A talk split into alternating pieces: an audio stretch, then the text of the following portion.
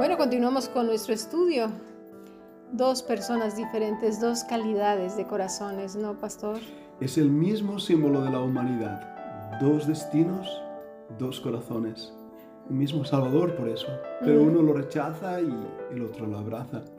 Pero ¿sabes algo también que observo en ese monte Golgotha, el monte de la calavera, que de hecho tiene forma de calavera? Los que han visitado Jerusalén lo reconocen fácilmente. Pero ahí había más personajes que nos muestran también el corazón de muchas personas, incluso los religiosos, ¿verdad? Uy, estaban como frotándose las manos, por fin habían matado a este que arrastraba a las personas tras de él. Pero los religiosos, no lo olvidemos, fueron los que crucificaron al Señor Jesucristo. Y estaban los soldados, los soldados incrédulos acostumbrados a muerte y no tener ni piedad ni misericordia. Y ahí estaban también, riéndose, burlándose. Sin embargo, hubo uno. Sin embargo, hubo uno. Es que de verdad, eh, la gracia de, se ve para todos desde el Génesis hasta el Apocalipsis. ¿Cómo es? No podemos ser tú sí, tú no. Eso es imposible. José de Arimatea estaba ahí, mm, entre los religiosos. Su corazón fue tocado un ladrón perverso, engañador, mentiroso. Vete a saber la vida de este hombre. Hoy estarás conmigo en el paraíso. Recibió mm. la adopción de hijo y un soldado. Pero porque aquí quiero hacer también un énfasis porque se utiliza mucho en esta oración malamente, de verdad, de los tres minutos, cuando dice, tienes que recibir al Señor. He aquí está tocando la puerta, ¿no? Y, la palabra recibir realmente se trata del el reconocimiento muy, muy parecido a lo que hizo este ladrón en la cruz. Eso es. Reconociendo su condición de malvado, de maldito. Porque recordemos que la cruz era maldición. Totalmente. Maldito todo aquel que muere en un madero. Es la palabra del Señor. Y él, él prácticamente está diciendo, tú y yo, le está diciendo al otro ladrón, somos malditos porque no lo merecemos, porque somos malditos. Pero, y voltea a ver a Cristo, ¿no? En donde Él ve ahí gracia, perdón, salvación. Eso es más a todos los que le recibieron, ¿sí? Se tiene que entender muy bien porque no es eso de, bueno, Señor, va, venga, pasa, está bien, te voy a dar la oportunidad de que entres a mi asqueroso, horrible, cochambroso corazón muerto. Esa es la actitud que tienen algunos. No, no. Y fíjate en algo interesantísimo, es que cuando Jesús está en esa cruz, el justo muriendo por los injustos, el santo por los impíos, el ladrón en la cruz le dice, a la verdad, nosotros padecemos, sufrimos la condenación que merecemos, pero tú eres justo. Pero la misma esposa de Pilato le dijo, no tengas nada que ver con este justo. Y el soldado que creyó dijo, verdaderamente este, este hombre era, justo. En aquel Gólgota, en aquel monte, la justicia de Cristo fue exhibida en ese espectáculo de la cruz. Él era justo. Sí. Eh, eh, eh, realmente lo que dice también, me, me, gusta lo del centurión en el versículo 47, dice, cuando el centurión vio lo que había acontecido, dio gloria a Dios, mm. glorificó a Dios y fue que dijo, verdaderamente este hombre era justo. Fíjate. Ahora, ¿hasta dónde llega nuestro reconocimiento? Porque una cosa es reconocer a Cristo como hombre justo y otra cosa es entregar la vida misma. ¿Sí? ¿Cuántas veces he dicho que la mayor distancia en el universo es la que existe entre la cabeza y el corazón? Muchas personas creen en Dios, pero no creen a Dios. Creen en Cristo, pero no creen a Cristo. Y muchas personas tienen su nombre en sus labios, pero no en su corazón. Este pueblo de labios me honra, pero su corazón está lejos de mí. Y es actitud de muchísimas personas. Mucho hemos hablado ya de la religiosidad. Habrá quien diga, uff, ya nos tienen cansados. Pero es que de eso se trata toda la escritura, desde el religioso Caín hasta el último momento de, la escritura. Es que cambia, hay, hay un peligro y me gustaría que nuestros estudiantes lo entendieran. Eh, cuando una persona se impía, se ve claramente se impía. Se va al infierno. Pero el mayor peligro es estar delante de Dios y decirle, no hice aquello y lo otro y lo otro en tu nombre y el Señor decir, nunca os conocí. Ser religioso es uno de los peligros más grandes que hay para el alma, porque estás yendo al infierno en el pavimento de la religiosidad.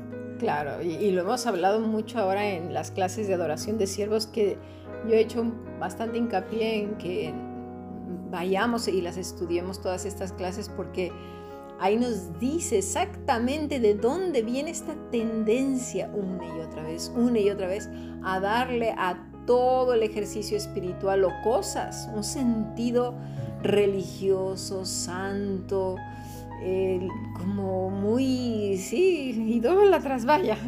Pero totalmente vacío, vacío. Y hay algunas personas en ese Golgota que no quiero olvidar y que no debemos olvidar. Me refiero a María, a las mujeres, que estaban a los pies de la cruz. Sí, llorando, afligidas, por supuesto que sí, pero ellas amaban al Señor Jesús. Y el Señor Jesús las amaba a ellas. Y tenemos ahí a Juan y a las palabras del Señor ahí, en medio de la muerte, mostrando amor y misericordia hacia los suyos, hacia aquellos que le aman, cuidándoles, proveyendo para ellos. Ah. Pero faltaba un paso, ¿eh, pastor? ¿Cuál era?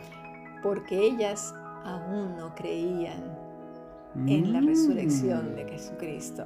O sea, le amaban, sí. Y ahí estamos también en otro paso, ¿no? Este, del cristianismo y de la, de la fe. Porque ayer precisamente hablábamos, ¿no? De que hay algunos hermanos que pueden decir, eh, Jehová vive en cuya presencia estoy, ¿no?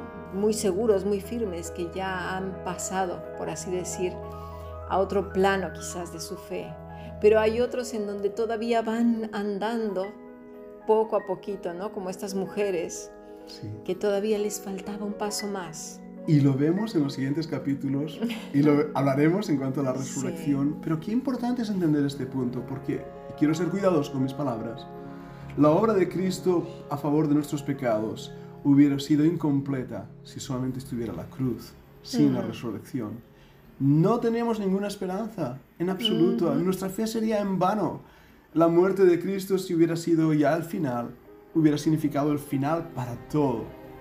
Por eso esas mujeres aún no creían. Sufrían viendo la cruz, el espectáculo de la cruz, pero aún no habían visto el poder de Dios en la resurrección. Y es que ahí está el problema con, eh, con todo este espectáculo que estamos viviendo, ¿sí? Con estas películas que lo que quieren hacer es que se vea cruento todo, para que vean cuánto y venga, ¿no? Y, hay gente, este, gente que tiene preparación en cuanto a la historia universal y que saben que los babilonios eran unos verdaderos torturadores, malvados, perversos, los asirios, ¿no? Sí, sí. Que ejecutaban a las personas lentamente, lentamente y se gozaban en hacerles mucho daño. crueles. Sí, entonces eh, al contrario, se ven hasta indolentes, dicen, ah, eso, eso no es nada, yo conozco, ¿y, qué pasa con los que le hacen? No, no, no, no, no, no, es que tenemos que observar muy bien, si estaban ahí eh, doliéndose, sí está bien ver el, y saber qué fue lo que pasó, pero es que ahí no radica la, consumación de ese sacrificio, sino en algo mucho más grave, como lo dijimos en el podcast anterior. Muy claro lo tenemos que tener. Esas mujeres faltaba el siguiente paso. Sí.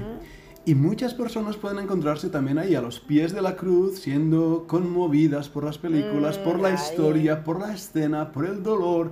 Hay, como decíamos en latín, mea culpa, mea culpa, mea culpa. Mm. Pero eso no te va a salvar. No te va a salvar y entender después, como veremos también, el poder de la resurrección en la vida cristiana no debemos andar ya en nuestros antiguos pecados, vivir una vida de derrota, sino en el poder de la resurrección, en las promesas que Dios nos ha dado para el ahora, no solo para el futuro, sino para el día a día. Por eso es que tenemos que avanzar. Estas mujeres sí creían en Cristo, efectivamente, habían visto muchos milagros y esto es muy importante que lo veamos porque muchos de nosotros hemos visto a lo largo de nuestra vida el poder de Dios actuando. Sí, sí. El que diga que no, de verdad, ¿eh? día con día, día con día, montones de bendiciones. Ellas también lo habían visto, pero curioso, aunque oyeron y supieron por labios de Cristo que iba a resucitar, todavía llevan los ungüentos y las hierbas aromáticas. ¿Cuántos de nosotros tenemos el testimonio de Cristo? Y seguimos con nuestras hierbas aromáticas y ungüentos. Y ¿A dónde vas, chica? ¿Quién no, has creído? la piedra, ¿no? ¿Quién va a mover la piedra? Y somos iguales. Somos, iguales. Así es, pastor. Creo que tendríamos que reflexionar en todas estas actitudes. Darle la gloria y la honra a Cristo, sí, pero no de labios, sino hacer un análisis de nuestro progreso en cuanto a nuestra fe en Él, ¿sí? en cuanto a nuestra entrega total, porque ese hombre, ese ladrón, tuvo una fe tan brutal que le dijo Cristo, hoy estarás conmigo. eso es. E, él, humanamente dice, acuérdate de mí, así pidiendo misericordia, acuérdate de mí. El Señor le dijo, hoy, hoy. Es que lo que pasa es que el ladrón lo está reconociendo como rey.